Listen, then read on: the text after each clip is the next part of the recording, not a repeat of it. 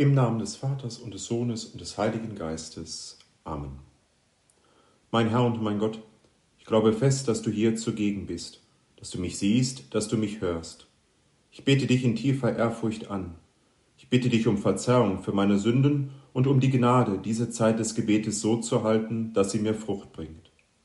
Heilige Maria, Mutter Gottes, meine unbefleckte Mutter, heiliger Josef, mein Vater und Herr, mein Schutzengel, bittet für mich.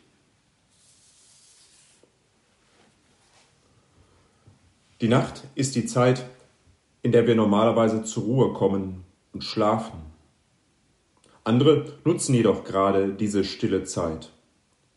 Zum Beispiel zum Arbeiten. Fernfahrer, Baustellenarbeiter auf der Autobahn, Arbeiter im Großmarkt, Bäcker. Auch du, Herr, nutzt die Ruhe der Nacht immer wieder, um im intensiven Gebet Zeit mit deinem Vater zu verbringen. Gerade wenn wichtige Entscheidungen anstanden, war dir das sehr wichtig. Stellen wir uns einmal vor, wir müssen zu einem Bewerbungsgespräch. Welchen Eindruck wollen wir hinterlassen? Natürlich den allerbesten. Es ist absolut hilfreich, sich in die Lage deines Gegenübers hineinzuversetzen. Stell dir umgekehrt vor, du hast eine Firma und willst neue Mitarbeiter einstellen. Nach welchen Kriterien würdest du diese Menschen beurteilen und dann deine Wahl treffen? Fachliche Qualifikation, Zeugnisse, Ausbildung, Talent, Fähigkeiten, Auftreten, Kleidung, Selbstbewusstsein, Sympathie?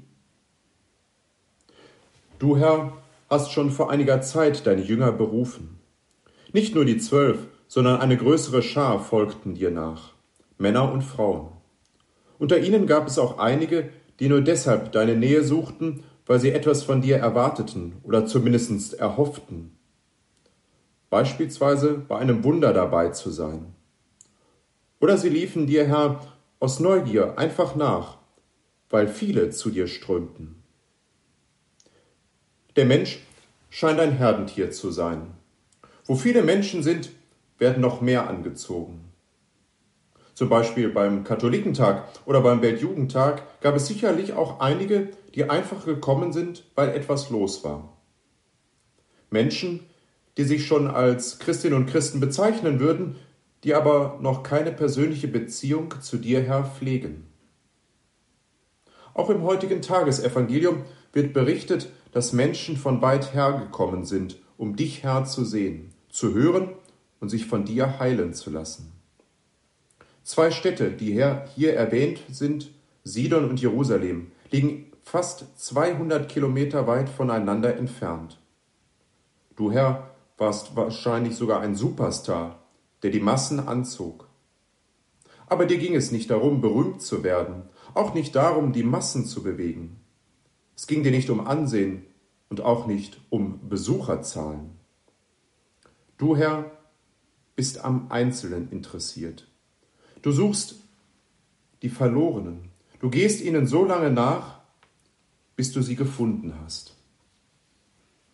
Stellen wir uns einmal selbst die Frage, warum sind wir heute da? Was erhoffen wir in dieser Zeit des Gebetes von dir, Herr?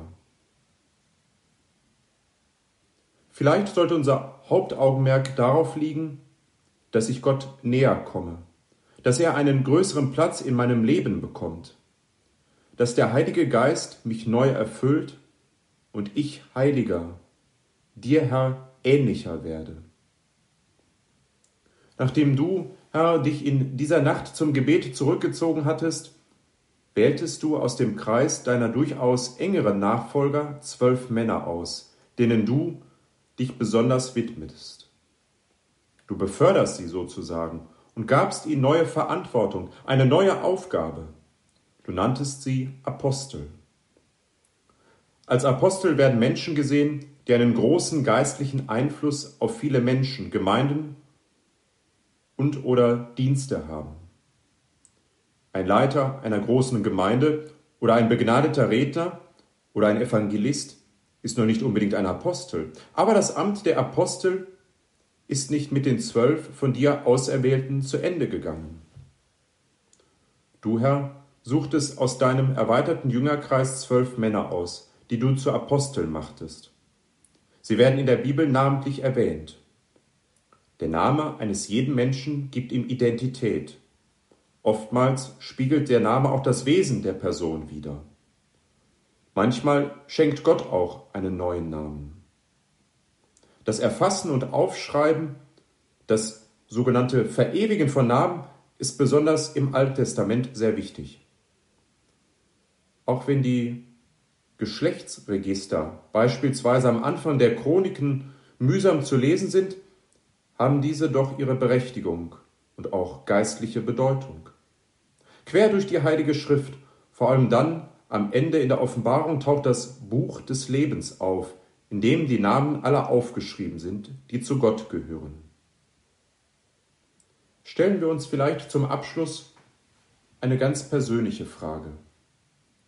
Steht mein Name im Buch des Lebens? Wie sieht meine Berufung zur Heiligkeit durch dich, Herr, aus? Vielleicht sind wir uns nicht so sicher.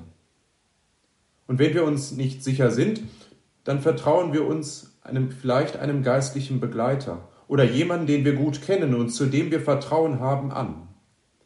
Er oder sie kann uns helfen, eine Beziehung mit Gott anzufangen oder vielleicht auch zu vertiefen. Vielleicht leben wir schon eine Zeit lang in dieser Beziehung mit dir, Herr. Aber vielleicht wissen wir trotzdem noch nicht so recht, was du mit mir vorhast. Vielleicht warten wir darauf, dass du, Herr, uns ganz neu mit Namen ansprichst, dass du eine neue Aufgabe für uns hast. Nicht alle werden zu Aposteln berufen, aber ich bin davon überzeugt, dass er für uns alle eine Aufgabe hat, die uns ausfüllt und uns Bestätigung gibt. Dann suchen wir vielleicht seine Gegenwart, vielleicht vor dem Allerheiligsten oder in unserer eigenen Gebetsnische. Dort können wir ihm nahe sein, ihm begegnen, ihn ansprechen, ihn berühren. Er ist derselbe gestern, heute und in alle Ewigkeit. Im Evangelium heißt es am Schluss, es ging heilende Kraft von ihm aus und machte sie alle gesund. Diese Kraft ist auch heute unter uns gegenwärtig. Ich danke dir, mein Gott, für die guten Vorsätze, Regungen und Eingebungen, die du mir in dieser Betrachtung geschenkt hast. Ich bitte dich um deine Hilfe, sie zu verwirklichen. Heilige Maria, Mutter Gottes, meine unbefleckte Mutter, heiliger Josef, mein Vater und Herr, mein Schutzengel, bittet für mich.